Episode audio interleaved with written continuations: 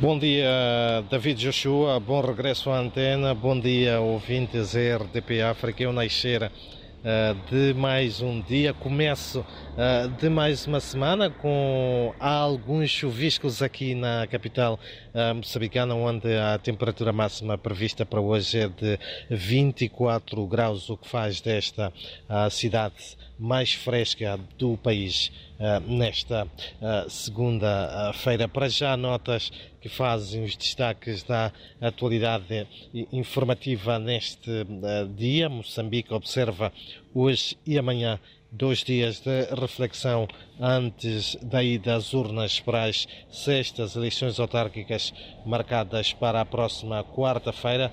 Os moçambicanos vão votar para os autarcas das 65 cidades e vilas do país. Para trás ficam 13 dias do período reservado à caça ao voto, 22 partidos, coligações de partidos e grupos de cidadãos participaram deste processo que vai culminar com a escolha de quem deve governar as autarquias na próxima quarta-feira. Por outro lado, a vida voltou então à normalidade, pelo menos aqui na cidade de Maputo é bem visível, sem a movimentação das caravanas dos partidos políticos, que foi o ambiente vivido nos últimos dias, mas com apelos à calma e à não violência no dia da ida às urnas e também após a divulgação dos resultados. Em outras notas ainda, os hospitais moçambicanos enfrentam uma crise de falta de sangue e perante esta situação e quando se aproxima a quadra festiva, as autoridades de saúde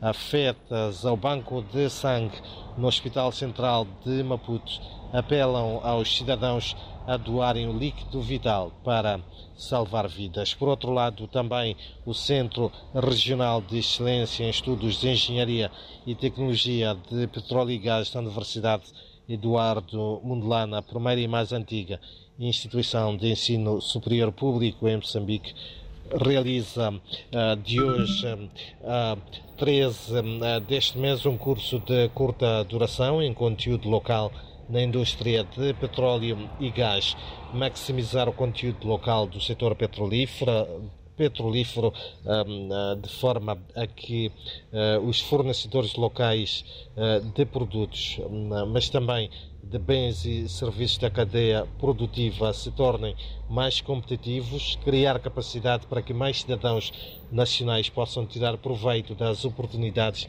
proporcionadas pelo setor de petróleo e gás são apenas alguns dos objetivos desta ação de formação aberta a académicos e pesquisadores, entidades governamentais, fazedores de políticas, hum, eh, empresas fornecedoras de produtos, bens e serviços na indústria petrolífera e também jornalistas. São então estas, hum, David, uh, Joshua e ouvintes, algumas uh, das principais notas de destaque para este dia em que recordo a temperatura máxima prevista aqui para a cidade das Acácias é de 24 graus a esta hora, marcado também pela queda de alguma chuva. Uma chuva bastante leve, mas aí está então.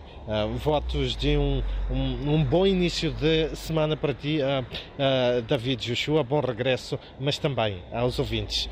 Uma boa semana.